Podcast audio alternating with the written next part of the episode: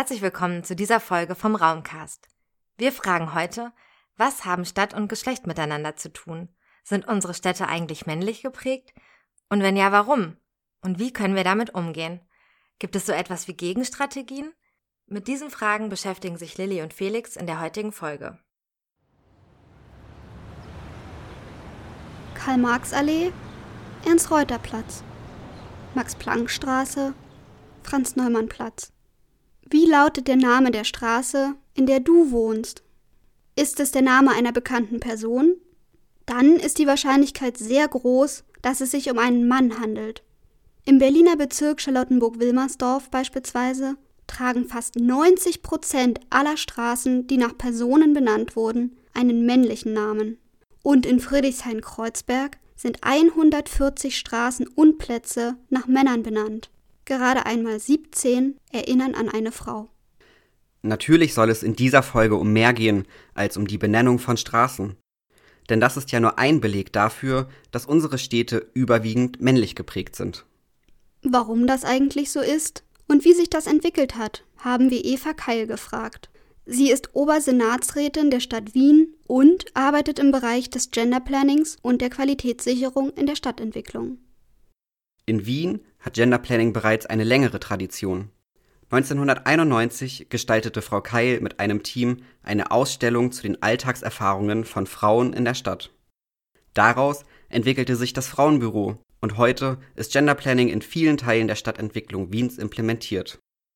Wir haben mit Frau Keil über die Herausforderungen gesprochen, die männliche Prägung im öffentlichen Raum und in der Stadtentwicklung mit sich bringt. Außerdem haben wir einige Frauen nach ihren Erfahrungen im öffentlichen Raum gefragt.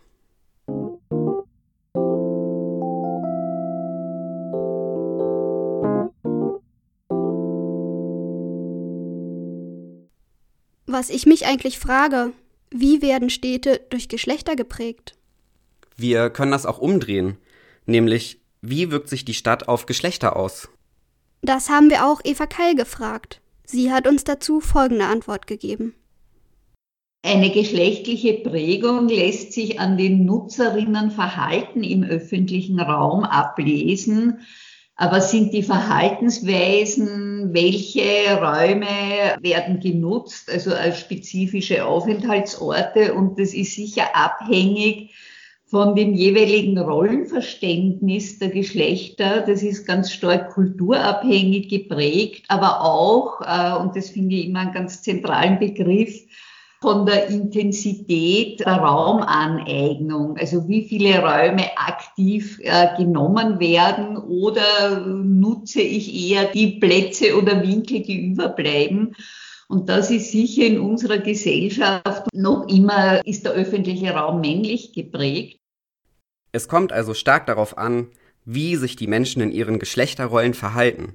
Wenn wir den öffentlichen Raum analysieren, müssen wir berücksichtigen, welche spezifischen Rollenbilder in unserer Gesellschaft verankert sind. Genau. Aber wie Eva Keil auch schon gesagt hat, ist der Begriff der Raumaneignung von zentraler Bedeutung. Besonders, wenn wir uns den öffentlichen Raum anschauen. Da geht es dann um die Konkurrenz um Flächen und auch Nutzungskonflikte wer hält sich wo auf oder auch für welche Personen sind bestimmte Räume konzipiert. Und da ist es wichtig, wie die verschiedenen Personen sich durch ihr Verhalten äußern. Dieses Verhalten hat sich auch über einen langen Zeitraum entwickelt und in den gesellschaftlichen Normen festgeschrieben. Wir stellen uns hier also auch die Frage, wie haben sich die Städte seit der Industrialisierung entwickelt und wie hat sich das Verhältnis der Geschlechter verändert? Ein deutliches Bild von den Geschlechterverhältnissen in den industrialisierten Städten gibt die Figur des Flaneurs. Als spazierender, beobachtender Mann ist er ein Abbild der männlichen Gesellschaft im beginnenden 20. Jahrhundert. Frei, ungebunden und selbstverständlicher Teil der Stadtgesellschaft. Ganz anders erlebten Frauen den öffentlichen Raum im Deutschen Kaiserreich. Wenn sie sich dort aufhielten, konnten sie als Prostituierte verhaftet werden. Für Frauen waren öffentliche Räume Orte der Ungewissheit, die sie auf direktem Weg durchqueren wollten, ohne innezuhalten. Wenn wir über die Verhältnisse von Geschlechtern sprechen, dann sollten wir auch die gebauten Strukturen thematisieren. Die während der Industrialisierung boomenden Städte wurden immer von Männern geplant. Und nicht nur die Planung der Stadt, auch die Nutzung der öffentlichen Räume war den Männern vorbehalten. Für Frauen blieb nur der private Bereich. Wir sprechen hier von einer starken funktionalen und räumlichen Trennung. Wenn du schon eine funktionale Trennung erwähnst, dann kannst du ja auch gleich noch erklären, wo das herkommt. Das Konzept der funktionalen Trennung geht zurück auf die Charta von Athen.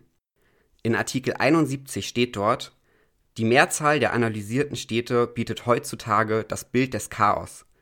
Diese Städte entsprechen in gar keiner Weise ihrer Bestimmung, die vordringlichen biologischen und psychologischen Bedürfnisse ihrer Einwohner zu befriedigen. Dieses Zitat beschreibt den Zustand der europäischen Städte im beginnenden 20. Jahrhundert. Die durch die Industrialisierung rasant gewachsenen Städte schufen für viele Bewohnende elende Lebensbedingungen.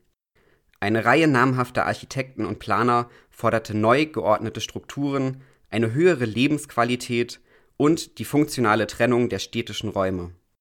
Auf dem vierten Internationalen Kongress moderner Architektur wurde 1933 über die sogenannte funktionelle Stadt als Zukunftsmodell beraten. Als Ergebnis legte der nur aus Männern bestehende Kongress die Charta von Athen vor. Nach dem Zweiten Weltkrieg wurden die Ideen der Charta dann umgesetzt. Die Leitgedanken waren da die funktionsräumliche Trennung, also eben die Aufteilung der Stadt nach Funktionsbereichen wie Gewerbe, Wohnen oder Freizeit. Die verdichteten Bereiche der Städte wurden dadurch aufgelockert und Verkehrsachsen verbanden die neuen Teile der Stadt. Schnellstraßen durchschnitten dann die dazwischenliegenden Grüngürtel. Ermöglicht wurden diese Planungen aber erst durch das Auto. Es war das Symbol der Moderne und erlaubte den motorisierten Individualverkehr in bisher unbekanntem Ausmaß. Damit gewann die Verkehrsplanung an Bedeutung und baute die Stellung des Autos in der Stadt immer weiter aus. Benachteiligt wurden dadurch insbesondere der öffentliche Nahverkehr, Radfahrende und Fußgängerinnen. In welchem Zusammenhang steht dieses städtebauliche Leitbild zum Geschlecht? Die Stadt ist ein Abbild der Gesellschaft. Die gebauten Strukturen geben den gesellschaftlichen Konsens wieder. Das heißt, die traditionellen Rollenbilder der Nachkriegszeit wie der Mann geht zur Arbeit und die Frau kümmert sich um den Haushalt, spiegeln sich auch in der Planung der Stadt wider. Die Genderforscherin Sibylle Bauriedel schrieb dazu 2013, die funktionsräumliche Trennung als Leitbild des Städtebaus und dessen Realisierung haben großen Anteil an der Schaffung geschlechtlich kodierter Räume. Das sehe ich auch so. Und diese geschlechtlich kodierten Räume finden wir zum Beispiel in den suburbanen Räumen. In den USA ist das noch deutlicher zu sehen. Da verbinden sich über die wahnsinnig großen Suburbias sogar einzelne Städte zu Städtebändern. Und da wird dann nur gewohnt. Diese Expansion der Vorstädte begann in den 1950er Jahren. Das Auto war in dieser Zeit ein männliches Objekt, das meist für die Fahrt zur Arbeit genutzt wurde. Warum ist das Auto ein männliches Objekt? In Deutschland erlaubte erst das Gesetz über die Gleichberechtigung von Mann und Frau vom 1. Juli 1958 den Frauen, Fahrstunden zu nehmen, um einen Führerschein zu erhalten. Auch die finanzielle Abhängigkeit vom Ehemann erschwerte es Frauen, ein eigenes Auto zu kaufen. So nutzten sie auf ihren Wegen durch die Stadt die für das Auto ausgebauten Infrastrukturen, zu Fuß, mit dem Rad oder mit dem unattraktiv werdenden Nahverkehr.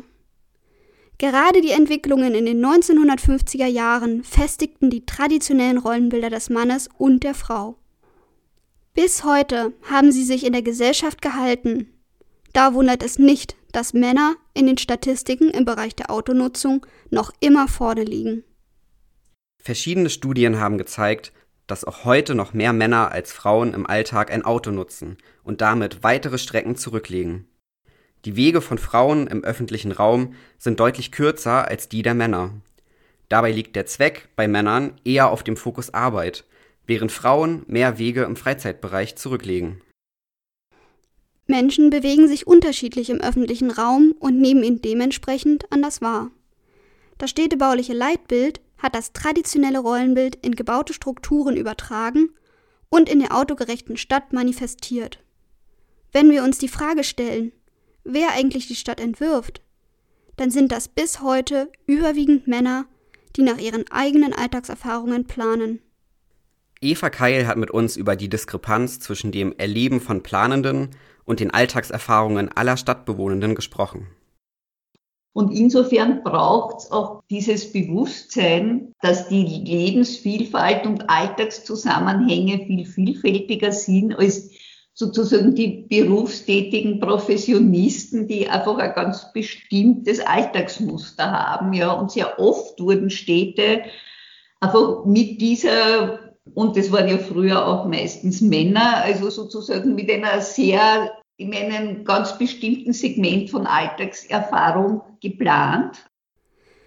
Und schauen wir uns diese Alltagserfahrung an, mit der bisher oft geplant wurde, dann ist die männlich, in einer 40-Stunden-Arbeitswoche beschäftigt, mit dem Auto unterwegs und hochgradig flexibel.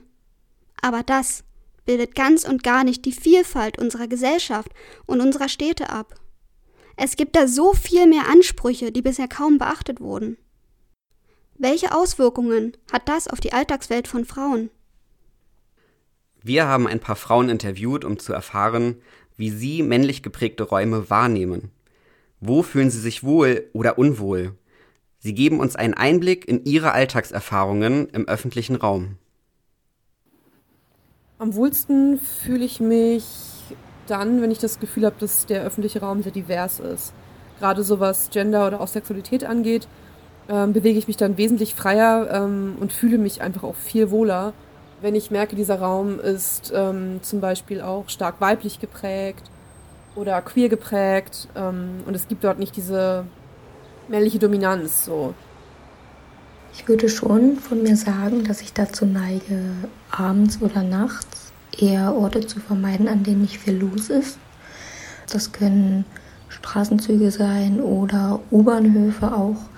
Wobei auch vor allen Dingen gerade beim Public Transport oder bei den Straßen das Problem ist, dass gefühlt nachts sehr viel mehr Männer unterwegs sind als Frauen. Wobei ich mich persönlich schon unwohler fühle und dann dazu tendiere, mit Freundinnen zu telefonieren auf dem Weg nach Hause oder bewusst oder teilweise vielleicht auch unbewusst die Nähe von anderen Frauen versuche zu suchen um da so ein bisschen Solidarität zu spüren und zu wissen, ich bin nicht alleine und im Falle des Falles kann mir irgendjemand helfen. Genau, das heißt aber nicht, dass das unbedingt Orte per se sind, die ich versuche zu vermeiden, sondern da würde ich schon sagen, dass das dann tageszeitabhängig ist. Für meine Situation, die für mich brenzlig wirken. Also es gibt so ein paar Plätze ja in jeder Stadt, sogenannte Drogentreffs zum Beispiel, ähm, oder wo Menschen sitzen, die gefühlt schon den ganzen Tag alkoholisiert sind. Diese Plätze versuche ich eben zu vermeiden. Frauen haben gelernt, sich mit den männlich dominierten Räumen zu arrangieren, genauso wie mit den Strukturen in der Gesellschaft. Sie eignen sich diese Räume entweder an oder nutzen sie mit einem unguten Gefühl. Manchmal ist das Unwohlsein gar nicht so mit einem bestimmten Ort verbunden, sondern abhängig von der Tageszeit oder den dort anwesenden Menschen. Und dieses ungute Gefühl wird Räumen zugeschrieben, die Angsträume genannt werden. Wir können ja mal einen ganz kleinen Exkurs machen. Laut Definition bezeichnet der Begriff Angstraum einen Ort im öffentlichen Raum, der durch bestimmte Charakteristika, insbesondere nachts, gefährlich wirkt. Schlechte Beleuchtung oder eine unübersichtliche Bebauung können Merkmale von Angsträumen sein. Der Begriff bezeichnet einen Ort der Unsicherheit, der auch durch die sich dort aufhaltenden Personen charakterisiert wird oder durch einen Eindruck von Verlassenheit. Wirkliche Tatorte sind diese Orte nur selten. Vor allem Einzelfälle und ein Gefühl von Unbehagen verstärken die Wirkung der Angsträume.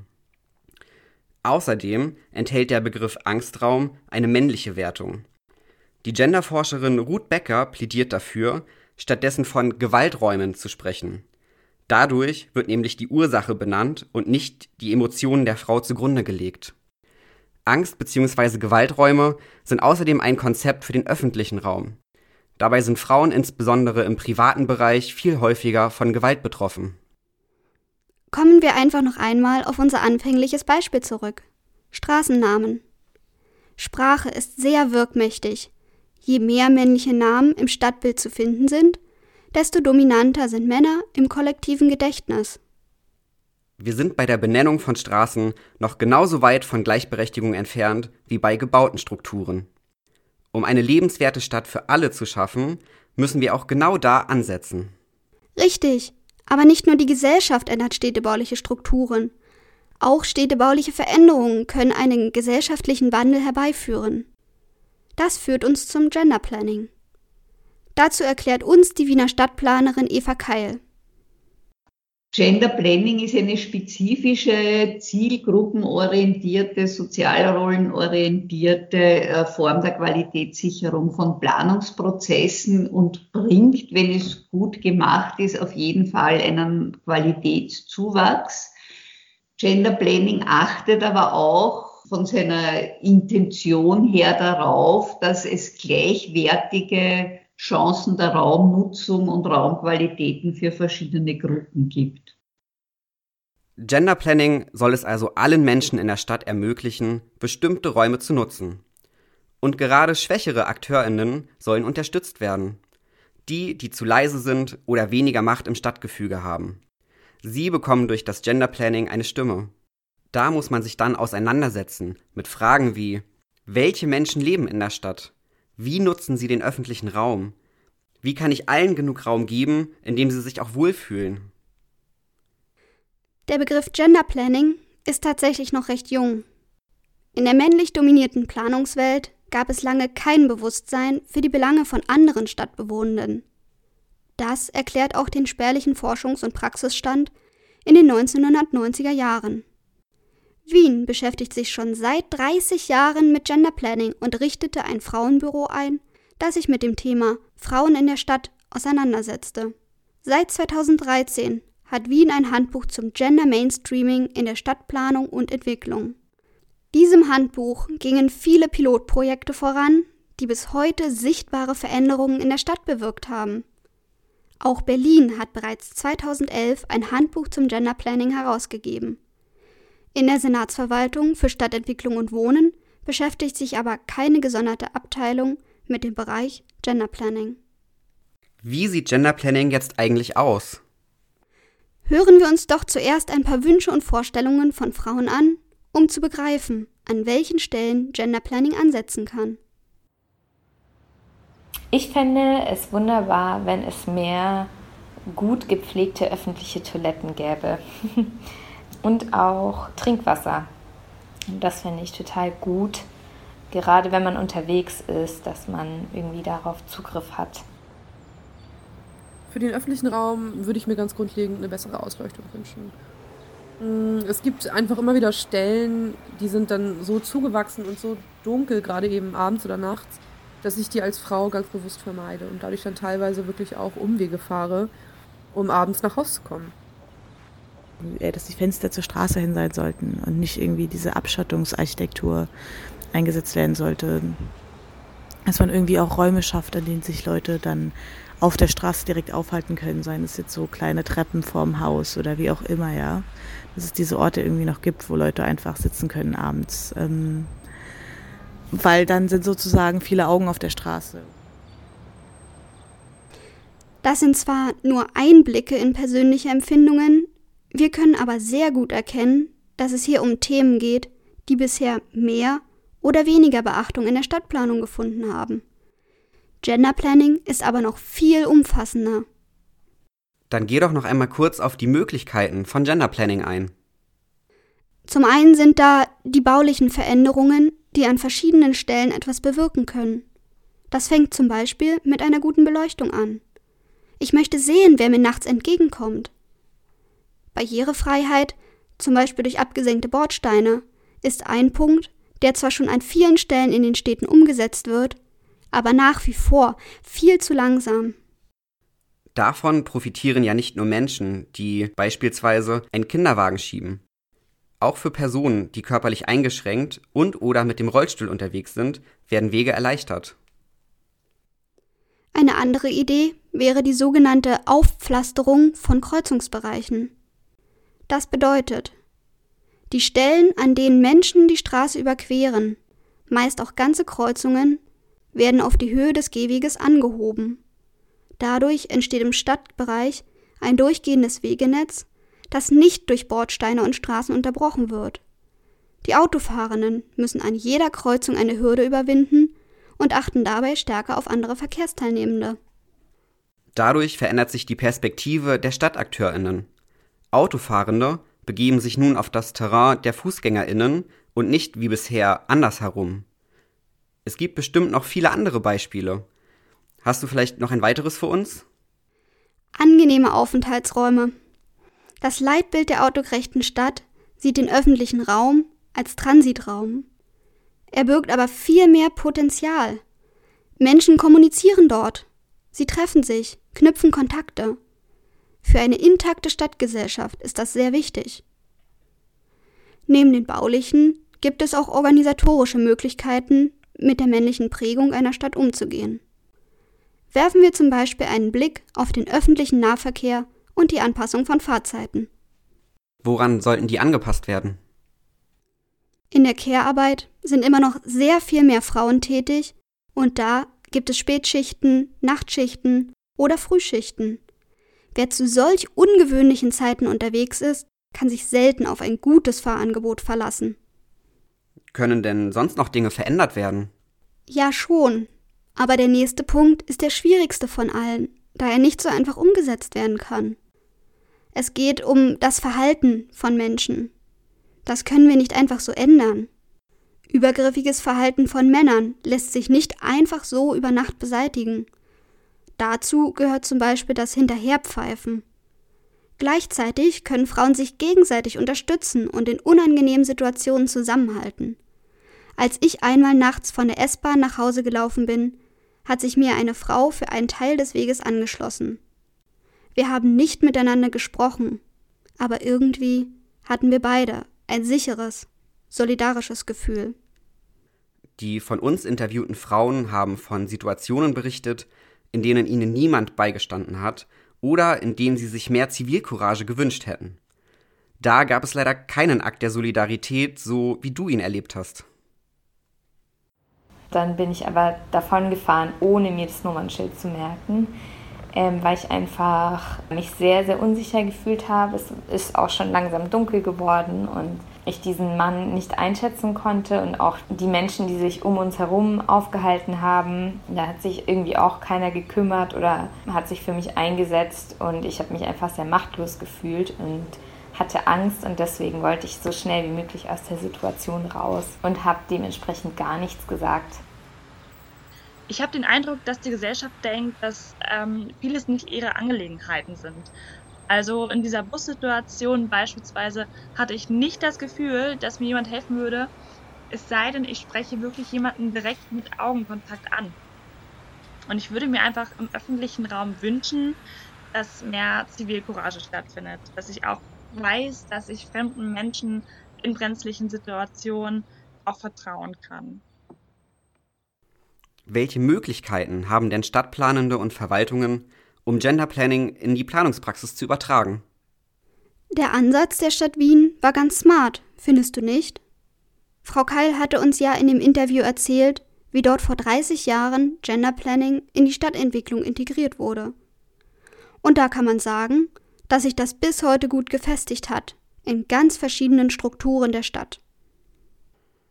Sie haben die Möglichkeit genutzt, über Pilotprojekte verschiedene Herausforderungen des Gender Plannings zu erkunden, aus Fehlern zu lernen und das alles dann in eine Strategie zu fassen. Diese Strategie ist jetzt ein Handbuch, dessen Punkte bei jeder neuen Planung berücksichtigt werden müssen. Und das anfängliche Frauenbüro ist mittlerweile eine Koordinierungsstelle in der Verwaltung. In Wiener Pilotprojekten hat sich herausgestellt, dass die aktive Beteiligung verschiedener Akteursgruppen wichtig ist. Da ist besonders darauf zu achten. Wer beteiligt sich hier? Sind die schwächeren Gruppen auch im Beteiligungsformat weniger präsent? Wir sehen also, Gender Planning muss ganzheitlich gedacht werden. Das hört sich ja alles erstmal positiv an. Es gibt aber auch Kritik am Gender Planning.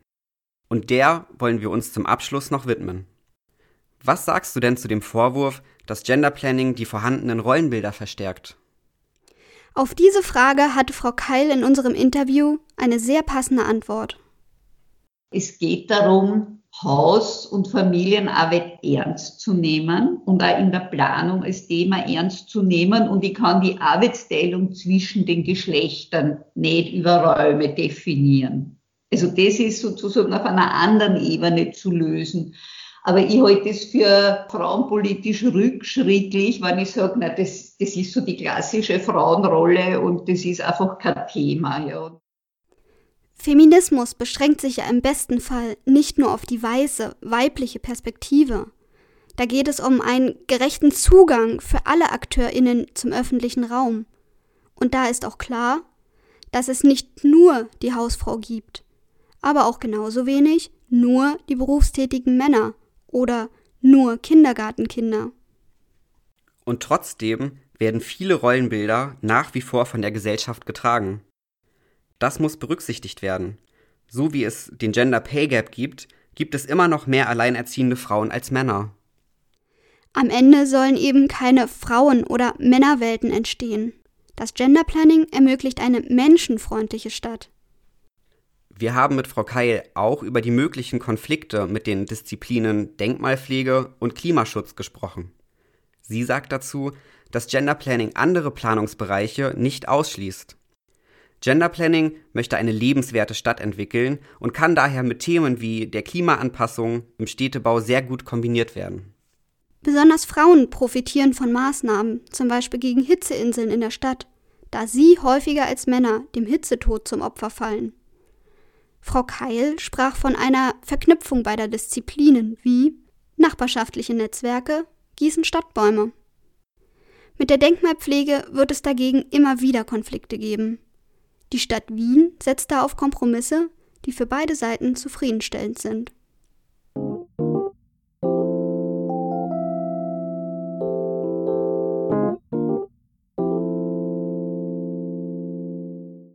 Wir können also festhalten, unsere Städte sind noch immer sehr männlich geprägt.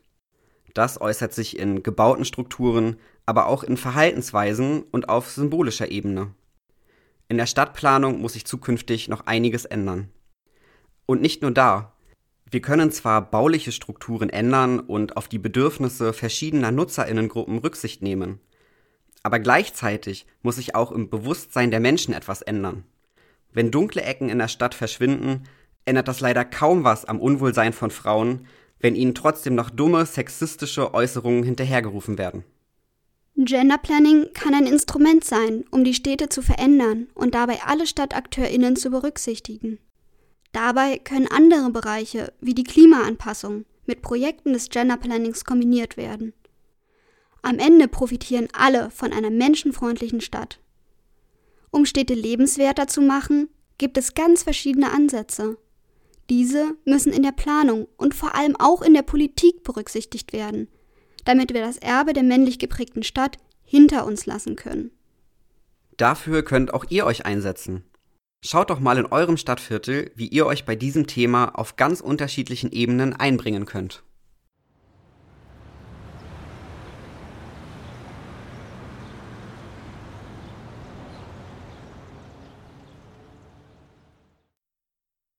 Das war die Folge It's a Man's World, die männlich geprägte Stadt von Lilly Schnell und Felix Schmidt. Was denkt ihr über städtische Räume und Geschlecht? Oder was würdet ihr im öffentlichen Raum gern ändern? Wenn ihr euch für dieses Thema genauso interessiert wie wir, dann schaut doch mal im Blog vom Raumcast vorbei und schreibt uns. Dort findet ihr auch zusätzliche Informationen und weiterführende Literatur. In der nächsten Folge geht es um das Thema der Gemeinschaftsgärten. Folgt uns gerne bei Spotify, Soundcloud oder iTunes und schaut doch auch mal auf unserer Website raumcast.de vorbei. Das war der Raumcast, der Podcast zum öffentlichen Raum.